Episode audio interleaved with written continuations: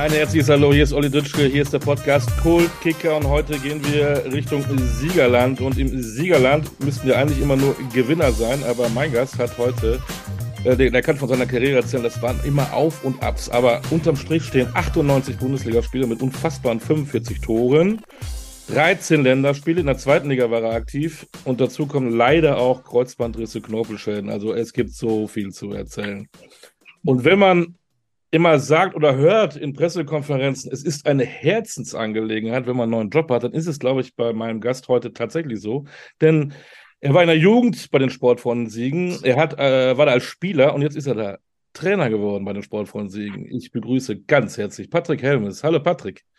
Vielen lieben Dank für die netten Worte und einen wunderschönen guten Tag. Ja, guten Tag. Ist es denn jetzt wirklich die Herzensangelegenheit, wieder zurück bei den Sportfreunden Siegen? Es ist auf jeden Fall das Gefühl von zu Hause. Ja. Und ich bin ja, ich bin ja eigentlich gebürtiger Kölner. Äh, meine Eltern kommen ja beide aus dem Siegerland. Ja. Und dann bin ich mit viereinhalb, also ich weiß es nicht mehr, aber bin ich anscheinend zurück ins Siegerland gezogen. Und von daher habe ich ja dort meine ganze Jugend und meine ganze Kindheit verbracht. Und Jetzt mit 38 kann ich sagen, ich bin sehr, sehr dankbar für diese Kindheit dort, weil wir einfach auf einem kleinen Ort gewohnt haben, wo man halt nur auf den Wiesen sich frei bewegen durfte. Ist ja alles heute ein bisschen anders. Von daher ist das schon, wenn ich dort gerade arbeite, natürlich viel Herz dabei, weil es einfach meine Heimat ist und demnach ist das nicht nur so eine Floskel, den viele benutzen, sondern das ist halt, ja, ist es nicht mein Verein, aber es ist für mich mein Verein, weil ich einfach dort ähm, ja die Wurzeln des Fußballs geschlagen habe und ja zu 85 meine ganze Jugend verbracht habe. Fangen wir doch direkt da an. Ähm, als Knips bist du aber nicht zu den Sportfreunden gegangen. Du warst in TUS Alchen. Mhm. Und ich weiß nicht, warum, ich habe lange recherchiert, warum du dann zur Spielvereinigung Bürbach gewechselt bist. ja, deshalb sind wir heute zusammen, damit du ein paar Sachen über mich erfährst. ja. ähm, Was war da los? Alchen, Alchen ist ja mein Alchen. Heimatort. Alchen. Alchen, nicht Alchen, Alchen. Der legendäre Wolfskaute. Natürlich. Ähm, den musst du ja kennen, weißt du? Du bist ja ein Fußballfachmann. Wie Eiffelturm, wie Mount Everest, wie äh, Brandenburger Tor, ne? Absolut. Kommt direkt die Wolfscaute hinterher. ähm, und da habe ich mein erstes Juniorenjahr verbracht und dann bin ich ähm, damals schon als, als F-Jugendspieler von Sport von der Siegen gescoutet worden. Und damals war noch die Zeit so, dass halt die Sportfreunde keine eigene F-Jugend hatte oder E-Jugend. Und damals war es eine Spielvereinigung und habe dann in, in Bürbach gespielt. Jetzt muss ich aber sagen, du bist ja Fußballexperte. Wir hatten damals eine recht ordentliche Mannschaft zusammen. Äh, Moritz Volz, äh, Florian ja. Kringe und oh. ich, wir waren alle drei in einer Mannschaft.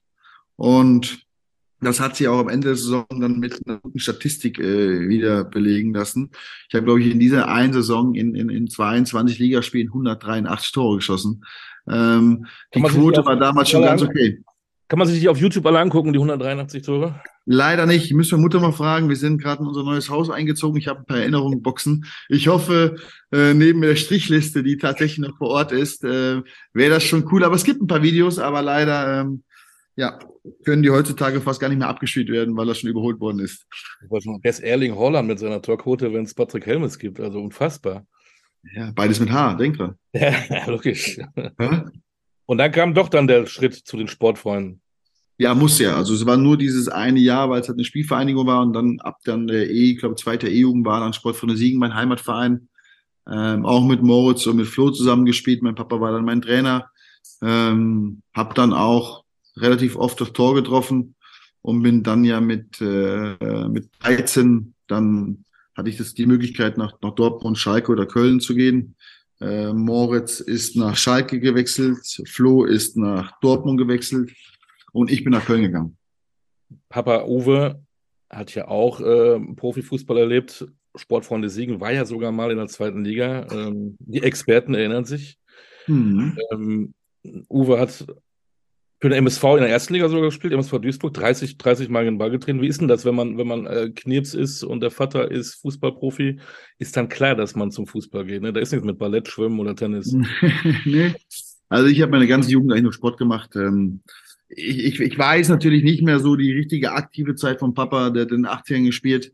Äh, was ich aber weiß, als er dann so eine Karriere in Siegen ausklingen lassen hat, ähm, habe ich halt immer am Parallelplatz Fußball gespielt. Also ich habe eigentlich die Spiele nie begutachtet, immer nur, wenn ein Tor gefallen ist, weil die dort geworden sind, bin ich kurz die 15 Meter über diesen Steg im Leimarstadion rübergelaufen, habe kurz in den Kessel geguckt, wer das Tor gemacht hat und bin dann eigentlich wieder direkt zurück auf den Platz und habe gespielt. Also meine ganze Kindheit hat nur aus Bällen bestanden. Ich habe bei Tischtennis gespielt, Tennis gespielt, Fußball gespielt und ja, hatte da echt einen Touch für und Papa hat mir viele Dinge mitgegeben und die beiden Sachen, die ich halt elementar gut konnte, hat ein paar mir auch beigebracht. Als, als Knips, warst du da schon FC-Fan? Hattest du Poster von FC-Spielern an der Wand oder wie kann man sich das vorstellen? Ähm, bei mir war es wirklich relativ einfach. Papa hat ja selbst Bundesliga gespielt. Ähm, also Fan war ich nie so wirklich von irgendwas. Ich hatte immer Papa als Vorbild. Also mein Ziel war immer, besser als Papa zu werden ähm, ohne zu wissen, wie der Weg dahin ist oder wie ich das schaffen sollte. Ähm, aber ich bin dann tatsächlich, ich habe irgendwann dann mit, mit 10, 11 Jahren zu Weihnachten mein FC-Trikot geschenkt bekommen. Und das war sozusagen mein erstes Trikot, rot-weiß, schön, ganz klassisch, Toni Polster. Ähm, und dann kam halt die Verbindung zum FC. Und das hat sich dann mit den Jahren dann gesteigert, so dass eigentlich der FC dann mein Verein geworden ist. Und da war es für dich klar, als sie angerufen haben, äh, nicht mit dem einen nach Dortmund oder mit dem anderen nach Schalke, sondern FC, ganz klar. Keine ja, Frage. wahrscheinlich hatte der FC auch das Glück, dass das erste Probetraining beim FC war. Und natürlich war ich dann geblendet von diesem Geisbockheim. Vielleicht, wenn ich erstmal nach Dortmund gefahren wäre, hätte ich vielleicht auch den Borussia Park, äh, Borussen Park geil gefunden. Aber ähm, letztendlich ähm, war das schon ein geiles ein geiler Tag, weil du einfach in so eine Arena gefahren bist, in so ein Geisbockheim, wo super viele Plätze sind, wo ganz viele Jugendspieler sind, wo die Profis einen Platz weiter trainieren, wo alle dieselben Klamotten anhaben. Das kannte ich aus Siegen in der Art und Weise nicht und von daher war für mich dann klar, dass ich den Weg nach Köln gehen wollte und das waren auch drei unglaublich tolle Jahre, die ich nie missen will. Wann hast du denn in deiner Jugend äh, für dich festgestellt, dass du es auch schaffen kannst, tatsächlich ähm, Profifußballer zu werden oder kam das später? Nie. Nie ich muss ja auch ehrlich zugestehen, ähm, wenn die Leute heute sagen, ähm, dass ein Kind den Wunsch hatte, Profifußer zu werden oder den Traum, glaube ich da nicht ganz dran, weil wir alle in der Jugend Fußball aus Spaß spielen und aus der Liebe zum Sport. Und ähm, wenn das einer wirklich vorhersehen sehen kann, dass der gewisse talentierte Junge in die Bundesliga schafft, dann sollte er ganz dringend Patent anmelden und dann wird er definitiv Millionen schwer. Ähm, es, es gibt so viele Dinge im Leben, die diesen Weg nach oben beeinflussen, neben dem Quäntchen Glück, äh, Verletzungshistorie, äh, das Momentum, was du einfach brauchst, den richtigen Trainer zum richtigen Zeitpunkt, äh, den richtigen Wachstumsschub zum jeweiligen Alter, ähm, die Körperlichkeit, Präsenz oder die Pubertät, je nachdem, wie es bei einem verläuft, verliert man Schnelligkeit oder sonstige Sachen. Also da können wirklich so viele Dinge passieren, bis man oben ankommt. Und das ist schon wirklich ein sauerlanger Weg und deshalb ist die Quote auch von den Jungs, die den Traum leben und die letztendlich oben ankommen, auch so gering einfach. Hast du denn neben dem normalen Training denn auch noch ein bisschen mehr gemacht, um vielleicht so ein Ziel zu erreichen? Oder warst du eben auch mit dem Kumpel sowieso immer auch auf Bolzplätzen unterwegs? Also ich habe ja den ganzen Tag eigentlich nur draußen verbracht ähm, und ähm, habe nie was anderes gemacht. Ähm, das heißt, ich habe wirklich, wenn ich meine Woche gesehen habe, ich hatte dreimal die Woche Fußballtraining, ich hatte zweimal die Woche Tischtennistraining, ich hatte einmal die Woche Tennistraining, ich hatte am Wochenende dann Fußballspiel. Das heißt, ähm, mein Tag hat wirklich aus Schule und Fußball bestanden. Und bei mir war eigentlich ganz lustig, ähm, einer meiner besten Jugendfreunde hieß Holger Kasten und er war Torwart. Und ähm, wir haben uns bei uns. Steht, ja. Das ist wirklich ganz lustig.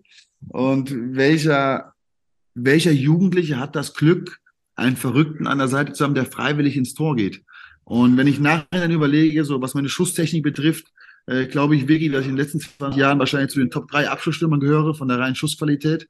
Und das habe ich mit Sicherheit auch ein Stück weit meinem Vater zu verdanken, aber auch meinem besten Kumpel, weil wir wirklich jeden Tag aufs Tor geholzt haben. Also wir sind wirklich mit auf dem Sportplatz. Wir sind auf die Wiesen und in Ahlchen, du kennst nur die Wolfskaute natürlich. Natürlich, ähm, gibt, es gibt sehr viele schräge Wiesen und wir haben uns wirklich überall unsere Holztore mit Netzen hingebaut und haben halt den ganzen Tag aus allen Ecken und Kanten gefeuert. Und ich habe, glaube ich, keine Ahnung, wie viele Millionen Schüsse in meiner Jugend gemacht. Und demnach ähm, habe ich später, glaube ich, auch den Ball auch dementsprechend oft gut getroffen.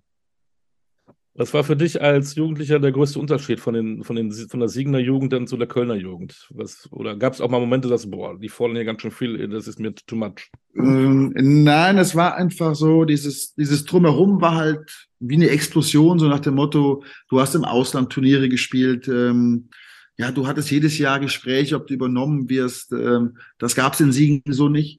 Und ähm, trotzdem muss ich sagen, waren die drei Jahre lehrreich für mich persönlich, weil ich einfach gemerkt habe, dass die Jungs aus der Großstadt anders sind, als wie ich, der am, Do am Dorf groß geworden ist. Und ähm, das fing an bei ganz klassischen Modesachen, das fing an bei Musikstil, ähm, wo ich einfach nicht ansatzweise mal diese Musik meinem Leben gehört habe, die die Jungs in der Kabine gehört haben. Ich wusste gar nicht, wo man sowas abspielt oder so, weil meine Kindheit wirklich nur aus Sport bestanden hat und nicht aus irgendwelchen Buffalos, wo Absätze sind und eine Lasche verzogen wird. Und da habe ich schon teilweise dort gesessen und muss zugeben, ähm, dass ich schon wirklich überfordert war manchmal damit. Nicht mit dem Fußball selbst, weil ich hatte das Problem einfach, dass ich körperlich ähm, kleiner war als die anderen. Ich bin halt relativ spät gewachsen, deshalb eben auch das Thema mit der Pubertät ähm, dass einfach ähm, ich den Schuss erst mit 17 gemacht habe oder 16,5. Bin dann in einem halben Jahr um 20 Zentimeter gewachsen und habe in Köln im jedem Jahr auch die meisten Tore geschossen. Aber ich habe gemerkt, dass ich körperlich gegenüber den anderen zurück war. Also ich sagte, wie es ist beim Duschen, ähm, Mann, da haben die einen Sixpack gehabt, da wusste ich noch gar nicht, wie ich das schreiben muss. Also das ist, war, war wirklich unglaublich, mit 14, 15 schon. Und ich habe da gestanden am Handtuch habe gedacht, Alter, wann kommt denn bei dir der erste Muskel mal?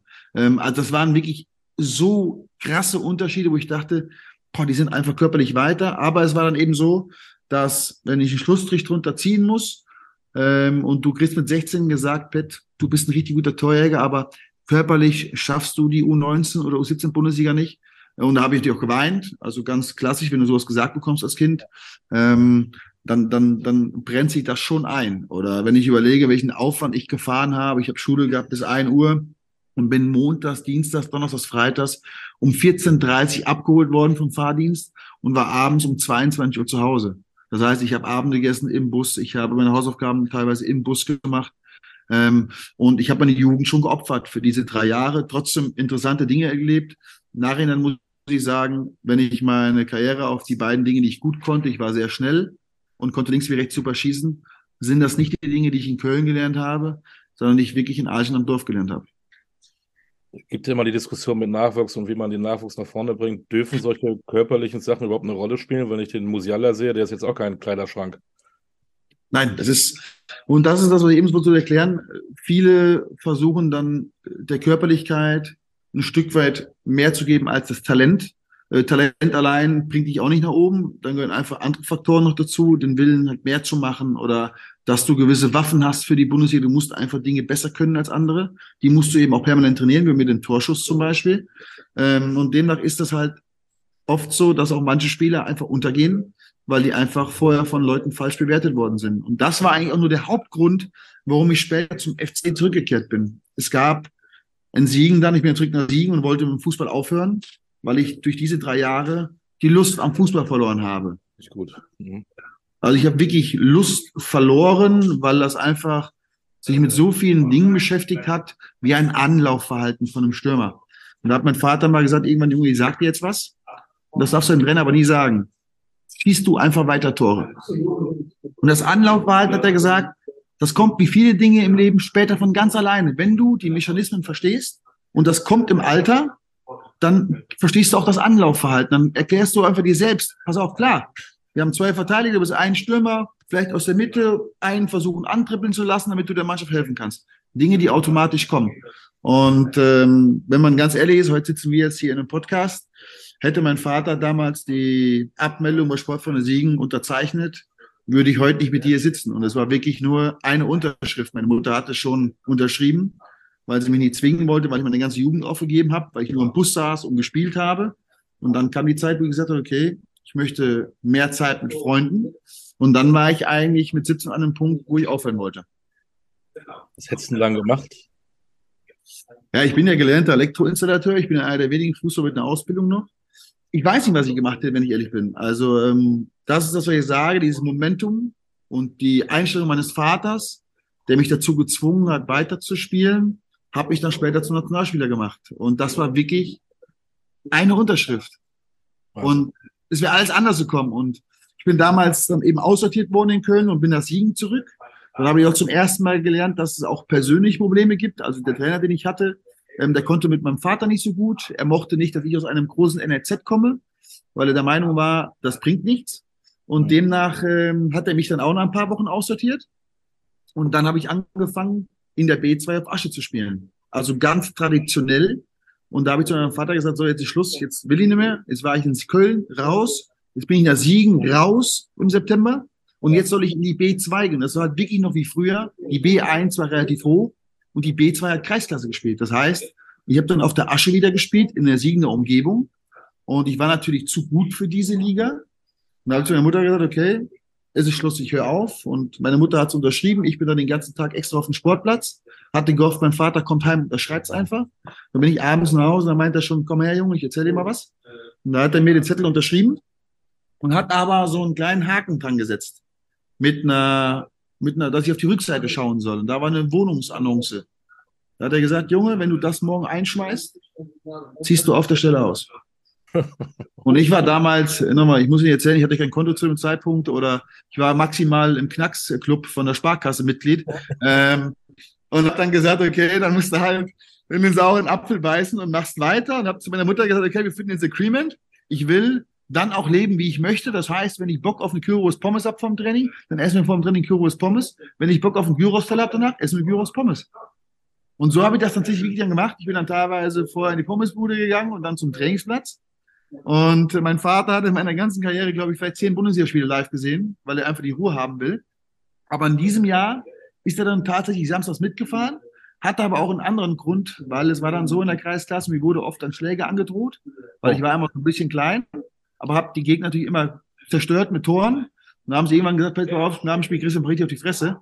Und dann ist Papa immer kurz vor Abpfiff ins Auto, hat das Auto angemacht und ich mit Abpfiff direkt zum Auto nach Hause zum Duschen. Also das sind wirklich geile Geschichten eigentlich. Und so bin ich beim Fußball geblieben und habe dann in der A-Jugend dann durchgebombt und habe dann aus Köln und alle anderen 18, ich konnte alle 18 Bundesligisten mir aussuchen, wo ich in Siegen war. Und habe ja. mich dann für das finanziell wirklich mit Abstand schlechteste Angebot aus Köln entschieden. Nur weil ich den zeigen wollte, dass sie halt eben fünf Jahre vorher einen riesen Fehler gemacht haben. Und jetzt im Nachhinein kann man es ja sagen, aus diesen ganzen Jahrgängen von mir bin ich der Einzige gewesen, der dann tatsächlich bis oben durchgeschossen ist und weiter. Und alles andere spielt dann letztendlich in der, in der zweiten Liga, dritten Liga oder Regionalliga. Und das war eigentlich dann ein ziemlich schönes Gefühl, wieder dazustehen und zwar ganz oben. Ja, überragende Geschichte. Gute Geschichte, ja, absolut. Wann hast du denn diesen Spaß wieder gekriegt? Du warst doch kurz davor, komm, ich gehe jetzt, weiß ich nicht was. Äh ich habe diesen Spaß tatsächlich in dieser B2 zurückgewonnen. Auf der Asche. Auf der Asche tatsächlich. Ähm, da waren ganz, ganz einfache Jungs dabei. Die waren froh, dass ich da war. Ähm, der Trainer, sage ich heute noch, vielleicht gibt es bessere Trainer, aber der hat es halt geschafft, mich machen zu lassen. Und der hat mich mal in den Arm genommen und gesagt, du machst das schon. Natürlich wusste er auch, dass ich schwer entscheide.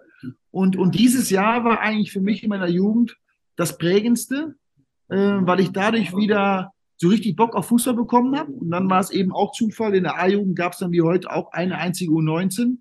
Und den Trainer kannte mein Vater halt, weil die B2 hat ja auch keine Beachtung im Verein. Also ich wollte nicht glauben, dass der B1-Trainer bei der B2 mal geguckt hat damals. Das gab es nicht, weil die Distanz zu groß war zwischen den beiden Ligen. Und da hat er gesagt, pass auf, Uwe, ich kenne dich ja gut. Ich nehme den Pet meiner Vorbereitung dazu. Aber ich kann dir sagen, es hat bis jetzt noch keiner aus der B2 in die A1 geschafft. Das ist utopisch und äh, habe dann die Vorbereitung gemacht und habe in den zwei Jahren, glaube ich, äh, über, über 50, 60 Ligatore erzielt in der zweithöchsten A-Jugendliga. Und jetzt im Nachgang ist es halt ganz cool, dass man diesen Weg geschafft hat, ohne ein NNZ jahrelang zu besuchen, sondern wirklich aus, aus ganz einfachen Mitteln. Und das ist eigentlich das, wo ich am stolzesten drauf bin. Großartig, das klingt echt super. Ähm, dass die Kölner dich wollen, ist ja das eine. Du warst ja schon da, aber ich finde das ja Wahnsinn. Andere hätten mal gesagt, nee, zu diesem, Entschuldigung, Scheißverein, die mich damals so dermaßen aufgemischt haben, da gehe ich mit Sicherheit nicht nochmal hin. Für dich war das aber, ey Leute, ich zeig's euch, Stinkefinger. Es ist genau, es war einfach diese Einstellung. Ich hätte damals auch nach Leverkusen und Dortmund gehen können, überall. Und äh, mein Berater damals, Gerd von Bruch, der immer mein Berater war, ähm, hat dann schon gesagt, nochmal, es gibt weitaus lukrativere Angebote, aber darum ging es mir halt nie. Ich wollte einfach den Leuten zeigen, und beweisen, dass ich ähm, einfach besser bin und weiter bin, als sie damals gedacht haben. Und ähm, ja, aber das ist im Fußball dann so, da haben wir auch nie wieder drüber diskutiert oder die Leute von damals haben auch nie wieder gesagt, so nach dem Motto, es war ein Fehler vielleicht. Aber das ist eigentlich für, für viele Jugendspieler ein ganz gutes Beispiel, dass es nicht immer der direkte Weg nach oben sein muss, sondern dass du auch, wenn du im zweiten Glied irgendwo stehst, trotzdem maximal erfolgreich sein kannst. Hm. Wie war für dich der Übergang von der Jugend zu den Senioren? Wie groß ist der Unterschied? Wie kann man sich das vorstellen? Ja, es ist, ähm, also man kann sich ja nicht drauf einstellen. Das ist also irgendwie so zu erklären. So natürlich will man Profi werden.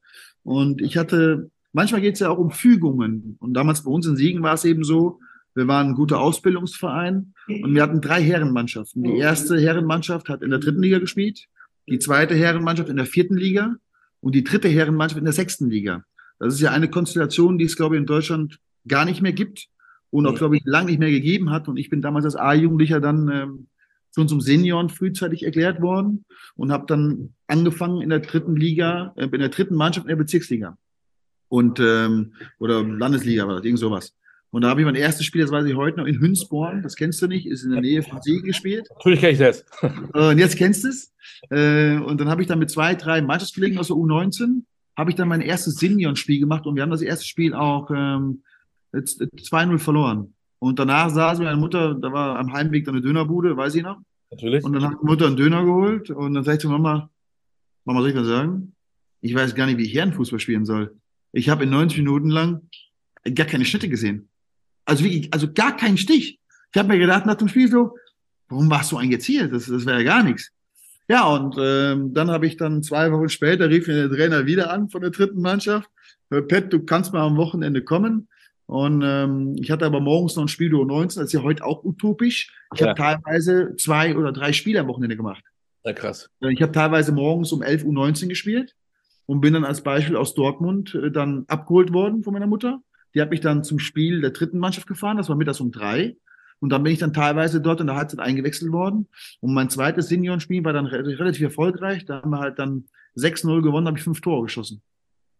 Und im dritten Spiel habe ich dann nochmal dort gespielt. Da haben wir dann, glaube ich, drei oder vier zwei gewonnen, habe ich wieder zwei Tore geschossen. Und da hatte ich halt schon in der dritten Mannschaft einmal eine Quote von drei Spielen und sieben Tore. Auf einmal habe ich gedacht, krass, geht doch diese Liga. Ja. Und äh, dann bin ich aber dann schon im letzten Spieltag oder zweitletzten Spieltag schon bei der zweiten Mannschaft eingesetzt worden in der Oberliga. Das war dasselbe Prozedere wie in der dritten. Erstes Spiel, gar keine Aktion. Nix. Also wie gedacht, boah, da ist ja noch mal zwei Ligen drüber. Also das, wie soll ich das denn schaffen? Und dann am letzten Spieltag bin ich dann sogar mal in den Kader von der ersten noch reingerutscht, habe ich nur auf der Bank gesessen. Und dann war wieder der nächste Sprung, wo ich dachte, leck mich doch am Arsch. Das schaffst du doch gar nicht. Ja, und Fakt war dann, ich bin dann im, im Sommer dann zu dem Pro, in, in die Herrenabteilung komplett hochgerutscht natürlich, musste ich ja, der Jugend war ich raus. Und habe dann im ersten Jahr in der Oberliga 26 Spiele gemacht, 18 Tore, also eine gute Quote. Und habe aber parallel 17 Spiele in der ersten Mannschaft gemacht.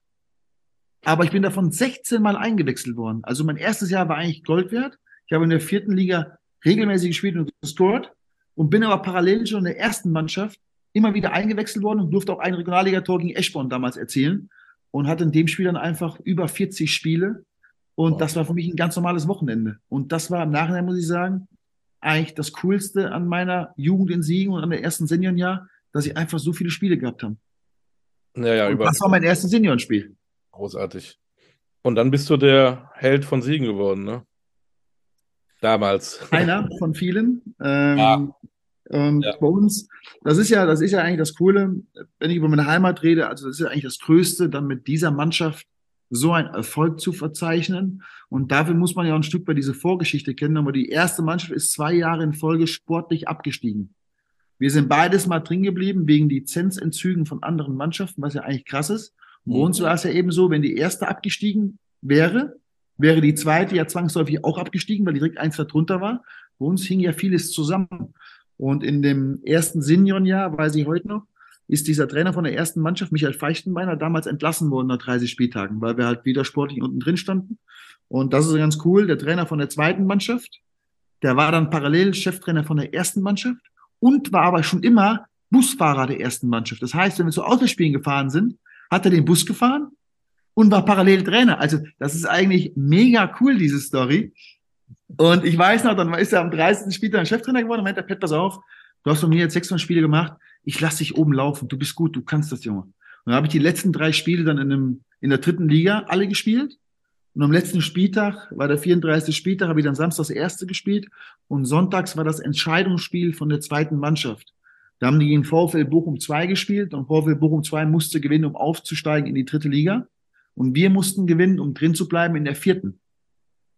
Und da meint der Pat, tust mir gefallen, kannst du dich morgen auf die Bank setzen. Nur für den Fall der Fälle, sag ich, Trainer. Fanja hieß der, sag ich, Fanja, komm, ist gar kein Problem. Samstag 90 abgerissen. Und wie dann so ist, aufwärmen, Stürmer Nummer eins, fällt fünf Minuten vor Anpfiff aus. Hm. Muskuläre Probleme, dann geht oben das Fenster, also wirklich wie in einem Film geht das Fenster auf, Helm ist hochkommen. Ich hochgerannt, Trainer, was ist? Du musst spielen. Ich, okay, spiele ich. Umgezogen, ohne Wahrmachen auf dem Platz. Und dann mache ich das 1-0, Tor geschossen, also war auch direkt drinne. Halbzeit 3-1 für Bochum. Wir waren sportlich abgestiegen, Bochum wäre aufgestiegen gewesen. Und an dem Spieltag war der neue Cheftrainer Ralf Lose da, der zur neuen Saison die erste übernommen hat. Und Peter Neurohr vom VfL Bochum aus der ersten Liga. Der wollte ja gucken, dass die zweite aufsteigt. Und wie dann so ein Drehbuch geschrieben wird, mache ich in der zweiten Halbzeit dann weitere drei Tore und wir gewinnen vier, drei, alle vier Tore.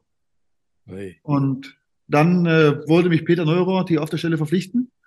Und, aber mit sowas habe ich mich nie beschäftigt und bin dann zu Ralf Lose in die erste zum zweiten Jahr hoch ja. und habe dann tatsächlich in dem Jahr unglaubliche 21 Tore geschossen und habe, glaube ich, noch 17, 18 direkte Assists geleitet und bin mit den Jungs dann zum ersten Mal in der Vereinsgeschichte in die Bundesliga aufgestiegen. Und das war natürlich unfassbar. Äh, erstmal, ich stelle mir jetzt gerade mal vor, wie Julian Nagelsmann mit dem Bayern-Bus als Busfahrer nach Paris fährt. ja. Mal gucken, ob er das macht. Ich rufe da gleich mal an. Ja, aber ich sag dir noch, wir, ja, waren, das, ja. wir waren ja dritte Liga Süd und wir sind ja teilweise nach München, ja. nach Augsburg, nach Regensburg. Wir sind ja wirklich acht bis zehn Stunden Bus gefahren.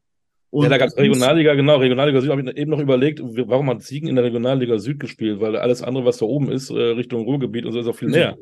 Ja. Hat keiner verstanden, wir waren zum Süden und damals so gekommen, ich hatte damals äh, Trainer Regensburg Mario Basler, Trainer Darmstadt Bruno Labbadia, Trainer Hoffenheim Hansi Flick. Also das war schon eine, eine Wahnsinnsliga mit und Kickers Offenbach.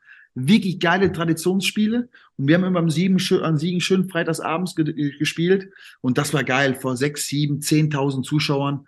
Und das sind echt Dinge, wo ich echt gern drüber rede. Und das sind echt geile, oh. geile Momente gewesen. Sorry, jetzt steigt der Provinzverein aus, aus dem Siegerland, steigt in die zweite Liga auf. Und was macht äh, Pat Helmes? Der geht. Ja, das ist dann so. Ja, ähm, genau. Ich habe ja schon, schon relativ früh, wir sind ja dann zum Juni aufgestiegen oder Ende Mai und ich habe ja schon im September in Köln unterschrieben. Also schon nach zwei Monaten Ligabetrieb habe ich schon beim FC ja. unterschrieben. Und ähm, ja, für mich war dann klar, ich will den nächsten Step gehen, ähm, obwohl das in Siegen natürlich ein unglaublich tolles Momentum war in der Heimat mit den Jungs. Aber wir wussten ja dann noch nicht, ob wir aufsteigen. Also wir waren ja gut gestartet. Ja, ja, richtig. Und wir sind ja vor die zwei Jahre sportlich abgestiegen. Dass wir mit dieser Mannschaft wirklich dann in die Bundesliga aufsteigen, hätte ja nie einer an Pfefferling drauf gewettet. Und demnach äh, bin ich dann halt nach, ähm, nach Köln und, und Ralf Lose, der Erfolgstrainer, ist ja dann nach St. Gallen in die erste Liga in der Schweiz. Und dann hat sich an Siegen auch was verändert und ja, man hätte auch die Bundesliga halten können. So ist es nicht. Das sind dann die, die Geschichten. Dein erstes Bundesligator hast du dann, aha, welch Witz, gegen Leverkusen gemacht. Komm wir nachher noch. Ja, du hast so eine geile Karriere, aber bist mit dem FC dann abgestiegen. Zum ersten Mal dann in der Karriere eigentlich auch so, so was Negatives, ne, was die Mannschaft angeht. Es gab nicht zum Spiel Köln gegen Siegen in der zweiten Bundesliga, weil Siegen dann leider auch abgestiegen ist.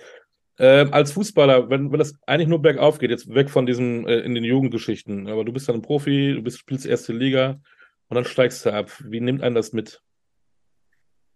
Muss ich zugeben, ähm, fand ich doof, aber war schnell verarbeitet für mich. Weil ich muss einfach sagen, dass das erste, ich hatte in der Jugend dieses Auf und Ab, also eigentlich immer auf, dann in Köln kurzen Knick und wieder hoch. Mhm.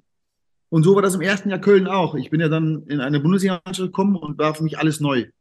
Und im ersten Jahr ging es für mich eigentlich erstmal darum, ich hatte ja einen Zwei-Jahres-Vertrag, das muss man ja wissen, ging es darum, einfach Fuß zu fassen. Also in der ersten Liga, ich bin 19 Jahre, ähm, Spielzeit bekommen und habe dann in der Hinrunde auch in den ersten vier Bundesligaspielen zwei Tore geschossen, was ja schon eine super Quote ist als, als Jungspund. Ja, eben. Und habe dann leider zwei Bänderrisse erlitten im Sprunggelenk, wo ich dann drei, vier Monate ausgefallen bin und habe im ersten Jahr ja, muss man sagen, im Anführungsstrichen nur 13 Spiele gemacht. Mhm. Äh, wovon davon aber auch nur äh, ich glaube, drei oder vier von Beginn an waren und alles andere waren Einwechslungen. So war mein erstes Jahr. Und, und trotzdem war das brutal lehrreich. Und ich glaube, weil ich halt nicht die so viele Spielzeit hatte, ging das nicht so nah an mich ran. Also klar, im Umfeld hat man schon gesehen, was das bedeutet. Aber für mich als Junger, das ist ja auch eine, eine schöne Sache, die junge Leute haben, ist das irgendwie einfacher wegzustecken. Und dann war für mich der Fokus eher auf, okay, wir sind abgestiegen, aber jetzt ist meine Chance gekommen. Ja. Poldi ist dann weg nach Bayern. Ähm, ich war dann ein Jahr drin. Ich weiß, wusste dann, wie die Mechanismen funktionieren und bin dann natürlich in der zweiten Liga reingegangen als Stammspieler und habe einen unglaublichen Start hingelegt in den ersten, in den ersten äh, fünf Spielen, bis ich mich dann zum ersten Mal schwer verletzt habe. Und so habe ich halt diese zweite Liga für mich genutzt, um wirklich in die Bundesliga richtig reinzukommen. Und das hat einfach auch dann so funktioniert. Und demnach wusste ich, will wieder aufsteigen. Aber den ersten Abstieg ähm, war für mich irgendwie persönlich leicht zu verarbeiten, weil ich noch nicht der absolute Stammspieler war. Wer hat dich denn ähm, im ersten Jahr in Köln ähm, deine Hand gehalten? Wer war dein Mentor von den, von den, von den Kollegen, von den Spielerkollegen? Keiner. Es, es, nein, es ist. Also ja, ich bin da so wieder, so der, der Fußballromantiker, da denke ich, da sitzt so ein alter, ja. der weiß ich nicht, 5000 Spiele schon gemacht hat, und da kommt der kleine Helmes und der zeigt dir, guck mal hier, ich helfe dir, pass auf. Hey, war, das war so, ich war mein erstes Bundesligaspiel, weiß ich noch, die Mainz 05 zu Hause, erster später bin ich eingewechselt worden in der 79 und kriege einen langen Ball, den verlängere ich. Attila Töckeli, äh, Töckeli heißt er, glaube ich, hieß er. Stürmer wird gefault, Elfmeter für uns. Ey, ich wollte den schießen, ne? Ja, aber da brauchst du nicht genau, dass einer mir den Ball gegeben hätte. Also, ich, wie ich bin, ich habe mir Siegen auch die Elfmeter geschossen. Warten, ja, wahrscheinlich. Da, da hat äh, Björn Schlicke den geschossen, als Kapitän, als Abwehrspieler. Ich wollte den wirklich schießen, haben sie gesagt, nee, komplett mach du mal nicht. Macht mal ein erfahrener Spieler. Also ich war total unbekümmert eigentlich meiner Art. Und dieses, ja, das ist so ein Wunschdenken, dass da einer sitzt und sagt, Pet, komm mal her, ich nehme dich mal hier rein das ist so nicht in diesem Haifischbecken. Also du bist da für dich alleine und du musst selbst dir den Platz freiräumen. Und wenn ich an gewisse Trainingseinheiten zurückdenke, wir hatten damals alte Spieler wie Matthias Scherz, Christian Springer. Ey, was haben die mich angebrüllt? Und wo ich oft nach Hause gefahren bin, gedacht, sag mal, geht's noch? Das war dann Siegen anders. Das war immer ein homogenes Miteinander. Das war ein schönes, schönes Beisammensein. Und hier auf einmal, hey, nicht bewegt dein Arsch. So Sachen halt. Und die kannte ich halt so nicht. Aber mit Scherzer bin ich heute noch gut. Das sind die Dinge, die mich so ein bisschen geprägt haben, so Tore zu tragen, all das, was junge Spieler früher gemacht haben, ist ja heute nicht mehr ganz so. Ähm, aber es gab eine gewisse Hierarchie und die war ganz cool. Aber du hast ja gesagt, dass es doch für dich auch gut war, in der, in der zweiten Liga ähm, nicht, nicht nur anzufangen, aber zu sagen, das als Chance zu nehmen. Ich bin ein junger Spieler, ich kann da Führungsspieler werden, ich kann die da wieder hochbomben. Ihr seid dann wieder aufgestiegen. Was ich auch spannend finde, du bist da, ich weiß gar nicht, ich habe nicht nachgeguckt, wie viel, aber einer der wenigen Zweitligaspieler, die tatsächlich dann Nationalmannschaft gespielt haben. Als Zweitligaspieler wurdest du nominiert. Ja, ich glaube, es gibt, ähm, ich glaube, Lukas Podolski, Stefan Effenberg hat es, glaube ich, nur geschafft und ich. Ich glaube, viel mehr gibt es nicht. Gar nicht, ne? Nee, nee, nee. Und das, das war natürlich auch krass. Ich habe im ersten Zweitliga-Jahr dann in 19 Spielen 14 Tore geschossen. Ähm, und den Rest habe ich halt gefehlt wegen äh, Mittelfußbruch. Und, und demnach äh, war das schon eine geile Statistik, aber ich wollte halt dann mal so richtig ein Jahr durch. Und das Aufstiegsjahr habe ich dann alle 33 oder 44 Spiele gemacht. Ähm, und dann kommst du zur zu Nationalmannschaft, wo ich die Jugend ja nie gespielt habe. Ich habe ja gar keine Jugendnationalmannschaft gespielt, bis zu U21. Ähm, und das war ja dann natürlich dann den Adler auf der Brust dann dieses allergrößte. Wer hat dich denn da angerufen? Wie, ist, wie, wie kann sich das denn vorstellen? Hast du damit überhaupt gerechnet? War das ein Thema? Oder gut, Kölner mhm. Express hat wahrscheinlich was geschrieben. Nee, nee, über, überhaupt nicht. Ich habe damit ja, nicht. gar nicht gerechnet. Ich habe ähm, sonntags mit meinem Kumpel zu Hause FIFA gespielt. Weiß ich noch. Und dann meine ich, hat, ähm, hat Yogi, glaube ich, selbst angerufen oder Hansi, aber ich weiß nicht mehr genau. Und ich dachte halt erstmal, das wäre eine Verarsche oder so. Ja, logisch. Weil die hatten äh, Dienstags oder Mittwochs Länderspiel in Dänemark, in, in Duisburg. Und da meinte er, äh, hast du Zeit? Da sag ich, wie hast du Zeit? Ja, du, wir wollen dich gerne das Neue einladen, A-Mannschaft. Äh, du hast einen richtig guten Weg hingelegt und wenn du Bock hast, kannst du direkt nach Düsseldorf kommen ins Hotel. Da sage ich, ernsthaft? Ja, ist kein Spaß. Und dann bin ich tatsächlich gesagt, Stefan, ich muss fahren. Ich muss zur Nationalmannschaft. Und dann bin ich tatsächlich ausgestiegen, in Geisburg rein, hab meine Schuhe geholt und rüber. Und dann stand ich auf einmal im Nationalmannschaft-Hotel und habe mir gesagt, okay, wow, was jetzt? Und die ganz großen Jungs kann ich alle aus dem Fernsehen, bei zweiter Liga gespielt. Und dann auf einmal saß du halt mit denen da am Essen jetzt gedacht, okay, krass. Und äh, das war schon ein Wahnsinnsmoment. Da führst du in der Playstation gegen Kumpel Stefan und dann musst du wie doof zur Nationalmannschaft. So eine Scheiße. Ja, das war, ja, das war, der Sonntag war anders geplant. Aber das natürlich dann nochmal, das ist dann auch für dich persönlich was anderes. Du, du ordnest dich ein Stück weit unter erstmal, weil du halt gar nicht weißt, wie sind die anderen. Die spielen im Konzert der ganz Großen mit. Ich bin im, im zweiten Liga im Aufstiegsjahr mit Köln und versuche doch Fuß zu fassen. Und auf einmal sitzt du halt mit denen da. Und das war dann schon geil. Erst Länderspiel in Duisburg bin ich, glaube ich, in der 72. eingewechselt worden und schieße in den 8 Minuten dreimal ins Aluminium. Ich habe ein super Debüt hingelegt, muss ich echt zugeben. Hat mega Bock gemacht. Schieße dreimal in den Pfosten. Hätte ich fast mein erstes Länderspiel gemacht. Ähm, also, das war schon unglaublich der Moment. Und Papa hat ja auch in Duisburg gespielt und da hat sich, schon ein bisschen, sagen, ne? hat sich ein bisschen der Kreis geschlossen. In, in, in, in, seiner Bundesliga-Heimat habe ich da mein erstes Länderspiel gemacht. Also es war schon, schon, schon Wahnsinn. Ja, dein erstes Länderspieltor dann gegen England, leider verloren, aber gegen England dann auch das Türchen zu machen, ist ja auch nicht okay. so. Okay, kann ich mit leben.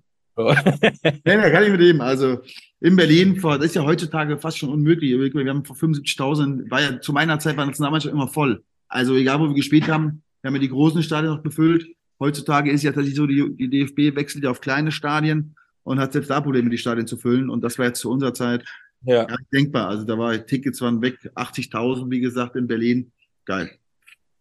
Überragend. Und dann, da du ja eine Karriere machst, die ja nicht so äh, easy ist, äh, gehst du lieber, lieber nach Leverkusen, ne? zum Konkurrenten des FC, ne? als woanders hin. Warum ja, das auch ist. Nicht? Äh, du suchst Herausforderungen. Es ist, also ja, ich habe im Nachhinein so diese Fanliebe ein bisschen unterschätzt äh, zwischen den Vereinen. Ähm, aber so wie ich eben als Spieler schon immer war, habe ich mir halt wenig Gedanken darum gemacht, weil ich halt für mich gesagt habe, ähm, ich war Nationalmannschaft bei Leverkusen, spielt seit 20 Jahren eigentlich regelmäßig europäisch. Ähm, ich habe nachgewiesen, dass ich Tore schießen kann. Und dementsprechend war es da zum zweiten Mal der Fall, dass ich wieder zu allen Bundesligisten hätte gehen können. Und ähm, ich wollte aber halt Leverkusen als nächsten Schritt, weil A, Rudi Völler für mich eine Stürmerlegende einfach ähm, dort tätig war, weil ich halt in Köln wohnen bleiben konnte und weil ich einfach super viele Kollegen hatte aus der Nationalmannschaft, ob das ein Rolfes ist, ob das ein Adler ist, ob das damals ein Friedrich ist, ein Castro. Also wir hatten ja alleine schon fünf oder sechs A-Nationalmannschaften von Deutschland und dann gepaart mit Spielern wie Banetta, Renato Augusto, Vidal. Ähm, wir hatten schon eine unfassbare Mannschaft. Oder Kiesling habe ich eben noch vergessen. Wir hatten eine Wahnsinnsmannschaft und das war eigentlich für mich dann alles mein Alter, plus zehn Kilometer weiter, plus immer europäisch, hat für mich den Ausschlag gegeben dann für Leverkusen. Und ähm, der große Traum war ja eigentlich immer ein Leben lang für den FC zu spielen, das muss man schon sagen. Aber leider hatten damals die handelnden Personen anderen Ideen mit mir. Und dann kam es halt dazu, dass mein Vertrag dann auslief, 2-7 im Sommer, und ich mich dann für einen anderen Weg entschieden habe. Ich habe am Anfang da so ein bisschen Achterbahn bei dir, ähm, wo du sagst, Köln, Köln, Köln. Du warst Kapitän ja sogar vom FC, ne? Hm, als Jungspieler. Ne? eigentlich, als nach dem neunten Spieltag dann in dieser einen Saison Herr Daum äh, zu dir kam und sagte, du, nö, du weißt, äh, finde ich jetzt nicht, dass du Kapitän bleiben sollst. Ähm, ja, das muss man schon dann richtigerweise sagen, dass ich zu ihm gegangen bin. Ah. Also es war so, dass ich ähm, ja in Leverkusen unterschrieben hatte und der FC hatte eine Option auf ein weiteres drittes Jahr. Und Overath hat zu mir gesagt, Pet, ich weiß nicht, was bei den Verhandlungen hier falsch gelaufen ist, aber das war nicht der Plan, dass du wechselst. Aber eins ist klar, wir ziehen die Option mit Tag heute und äh, du bleibst ein weiteres Jahr und schließt du in die Bundesliga zurück. Ich habe ja quasi anderthalb Jahre für den FC noch gespielt, wo ich in Bayern schon Vertrag hatte. Mhm. Und, äh, Im neuen Jahr, ich war halt immer Leistungsträger und Führungsspieler. Und da hat mich Christoph halt zum Kapitän ernannt, weil ich natürlich deutscher Nationalspieler war und eine gewisse Wichtigkeit hatte für den Aufstieg. Und ich habe dann gestartet am ersten Spieltag in St. Pauli, habe ich auch getroffen am Millantor, war normal im Flow und habe dann bis zum neunten Spieltag kein Tor mehr geschossen. Da habe ich gedacht, was ist das denn? Acht Spiele ohne Tor, also das habe ich noch nie gehabt. Irgendwas stimmt nicht. Und da habe ich halt für mich mich hingesetzt und analysiert, warum ich nicht meine Tore schieße. Und dann habe ich halt irgendwann gemerkt, dass ich halt mit super vielen Themen beschäftigt bin, mhm. aber nicht mit mir selber. Und ähm, ich weiß, Fußball ist ein Mannschaftssport und doch ist es irgendwo auch Ego-Shooter, weil ich muss in diesem Haifischbecken sehen, dass ich meine Leistung, meine beste Performance zeigen kann und habe dann zu Christoph gesagt, am neunten später bin ich zu ihm ins Hotelzimmer gesagt, Trainer, ich möchte gerne die Binde ablegen. Meinte, wie kommst du dazu? Ich meine das nicht böse, aber wir haben eine, eine sehr wilde Mannschaft mit Mondragon im Tor, Ümit Özat, ich, Novakovic, Mohamed, Anta, Also wir hatten wirklich so viele unterschiedliche, krasse Charaktere. Da habe ich gesagt, Trainer, ich bin ganz ehrlich, ich habe nicht die Zeit, um mir Gedanken zu machen, ob wir Go-Kart fahren gehen oder irgendwo im Wald äh, Pilze sammeln, damit wir eine Mannschaft werden. Ähm, ich muss wirklich ähm, schauen, dass ich, ich bin Nationalspieler, ich will Tore schießen und nichts anderes und hier habe ich was gelernt. Und wie es dann so ist, äh, habe ich dann die Binde abgegeben an Matthias Scherz. Komischerweise war Matthias Scherz aber nicht Stammspieler. Das heißt, indirekt habe ich trotzdem noch oft die Binde getragen, ähm, aber ich war halt nicht mehr Kapitän, sondern wenn dann irgendwelche Teammeetings gemacht werden mussten, dann saß der Scherzer halt stundenlang in diesem Gespräch, nicht ich. Und musste mir Gedanken über die Mannschaft machen. Und das wollte ich auch nicht, weil ich wollte einfach nur den Ball bekommen und den Ball ins Tor schießen. Mehr nicht, ob da einer zu spät zum Training kommt oder ob wir halt irgendwo zusammen was erleben müssen. Das war mir wirklich völlig egal. Und wie es dann so ist, ich habe dann ab dann waren ja noch 25 Spiele, habe ich dann auch 17 Mal getroffen. Ne? Also auf einmal war ich dann wieder da und habe meine Quote gehabt. Und für mich war das dann die richtige Entscheidung, auch wenn viele sagen natürlich, klar, du bist Kapitän, das ist eine Riesensache. Ist es auch. Aber ich war zu dem Moment nicht in der Lage, beides zusammen auszuführen, weil ich einfach wusste, dass Overath zu mir ganz klar sagt, Pat, du musst uns hochschießen. Ja. Und das habe ich als in Gefahr gesehen, weil ich wusste, dass die Truppe auch von meinen Toren und von Novas Toren abhängig ist. Ist in dem äh, Sinne dann auch viel wichtiger, definitiv. Leverkusen wurdest du, ähm, warst du bis im Pokalfinale, äh, leider gegen Werder Bremen äh, verloren. Ich glaube, Mesut Özil hat das Tor geschossen, das 1 zu 0, da war ich nämlich im Stadion. Mhm, unglücklich? Unglücklich, da war mein Lebensgefährtin hochschwanger und wir hatten gesagt, unser Kind heißt so nach dem ersten Torschützen des Spiels. Oh. Gut. Er heißt nicht Mesut. haben wir anders gemacht, haben wir anders gelöst. Aber im, im Sommer dann gab es wieder so einen Knack oder einen Knick oder wie man immer sagt, da, da kickst du mit, mit Kumpels und dann reißt du das Kreuzband. Wahnsinn. Dumm gelaufen, sagt man da, glaube ich. Das ist, nee, das ist nicht dumm gelaufen. Ähm, das ist eben das, so wie ich immer so war, mit dieser Leichtsinnigkeit manchmal. Also ich habe im ersten Jahr Leverkusen dann 21 Tore in der Bundesliga geschossen. Ich habe bis zum Pokalfinale alle Spiele gespielt. Und im Pokalfinale riech mich heute noch auf. Ich habe das 1-0 eigentlich am Fuß und treffe den Ball nicht richtig und schießen rechts vorbei. Könnte ich mir im Nachhinein noch wirklich so dermaßen drüber aufregen, dass ich einen falschen Standfuß gewählt habe. Aber gut, das ist jetzt weg. Ich bin Zweiter geworden dann letztendlich und war dann mit den Jungs nach dem Pokalfinale auf Ibiza, also mit, mit ein paar Teamkollegen. Also es war echt ein, was ich eben gesagt habe, ein, ein super Mannschaft, ein mega Teamgefüge, war so ein bisschen wie Sport von den Siegen-like damals. Und wir haben echt viel Spaß zusammen gehabt. Dann sind wir in der Ibiza, mein Bruder, mein bester Kumpel war auch mit. Und dann rief ich einen alter Kollege aus Siegen an und der würde heiraten und er würde bei der Hochzeit so einen kleinen Spaßkick machen mit alten Fußballern. Ich ganz klar, ey, mega Idee, ich komme zurückgeflogen, bin dann in, in die Bayer Arena gefahren, um meine Schuhe zu holen, hab Labadia noch getroffen, der rausgeflogen ist. Äh, der hat auch seinen Spind geräumt, da meinte der Pet, was machst du denn jetzt? Ja, jetzt gehe ich erstmal zum Hochzeitskick und dann schaue ich mal. Und ich, weil es war damals so, das wissen ja wenige, äh, Mario Gomez ist dann für, lass mich lügen, für 33 Millionen zu den Bayern. Ja. Und mich hatte Horst Held kontaktiert ah. und wollte mich als Gomez, als Gomez Nachfolger. Und das haben wir dann, das haben wir telefonisch dann äh, mal besprochen in, auf Ibiza. Und ich fand das halt super lukrativ, weil ich dort Champions League spielen konnte. Und das war für mich dann, habe ich gedacht, okay, Leverkusen war jetzt ein Jahr mega ich gehe jetzt den nächsten Step und jetzt geht's in die Champions League. Also mein Karriereplan war dann vorzusehen, dass ich eigentlich nach Stuttgart gehe. Ja. Und an dem Abend, ähm, auf einem schönen Kunstrasenplatz im Siegerland, mache ich eine falsche Bewegung und dann geht's klack, klack und da war das Kreuzband weg. Nicht Doof. gut gelaufen. Nicht, nicht ganz optimal. Keine Champions League, aber was in Leverkusen? Ist jetzt auch nicht der schlechteste Club. Bist du mal Vizemeister geworden? Ja, Mehr oder weniger, aber, das, aber irgendwann hörte das auch auf und dann bist du nach Wolfsburg. Genau, bei mir war das dann halt so, ich habe die unterschätzt, diese Verletzung, wie bei allem Dingen so. Ich habe mich dann einen Tag später auf den OP-Tisch direkt gelegt, bei Peter Schäfhoff, habe dann quasi parallel in Leverkusen angerufen, Jupp Heynckes wurde unser neuer Trainer. Ja. Und habe gesagt, pass auf, ich bin im nächsten Halbjahr nicht verfügbar. Wie? Kreuzband gerissen, gibt's ja nicht, weil ich war eigentlich fest eingeplant natürlich mit Derdiok und Kiesling. Und habe dann mein, mein, meine Zeit gebraucht, um wieder zurückzufinden. Die Reha lief super, aber um wieder zur alter Stärke zu finden, habe ich dann fast ein Jahr gebraucht. Man sagt zum Fußball, solange wie man verletzt ist, so dann braucht man eigentlich auch wieder auf ja. 100 Prozent zu kommen. Das sind, das sind einfach Dinge, die so sind und so bleiben. Und ähm, habe dann äh, danach in einem Jahr aber dann direkt wieder vollkommen Tritt gefasst. Dann war ich wieder hergestellt in einem Jahr 2010, 2011 und habe in der Hinrunde dann unter Jupp Heinkes, glaube ich, zwölf Ligaspiele gemacht, glaube sechs Tore, habe sechs Europapokalspiele gemacht, vier Tore und habe, glaube ich, auch in drei Pokalspielen auch vier Tore geschossen. Also ich war da und war wieder in Saft. Was ich aber nicht konnte, war Rotation. Mhm. Ich war so einer, wenn ich getroffen hatte, wollte ich weiter treffen. Mhm. Und Jupp hat dann angefangen, weil wir halt einfach auf drei Wettbewerben gespielt haben, hat angefangen dann mal mal Kiesling, mit der die mal ich, mal nur einer. Wir haben viel rotiert, was heutzutage vollkommen normal ist. Mhm. Aber das wollte in meinen kleinen Kindschädel nicht reingehen und habe dann ähm, entschieden im Winter, nachdem ähm, Chico, damals glaube ich für 35 Millionen der Man City und Wolfsburg hatte einfach eine neue Neuen gesucht. Und dann hat Dieter Höhnes hat oft angerufen und gefragt, ob er es vorstellen könnte. Und dann war ich zum ersten Mal bereit, weg aus meiner Komfortzone, heißt Köln, weil da habe ich immer gewohnt, ja ja. um einfach ein, einen neuen Schritt zu gehen. Und bin dann zum Ende der, der Winterperiode dann nach Wolfsburg. Und das war eigentlich ganz lustig.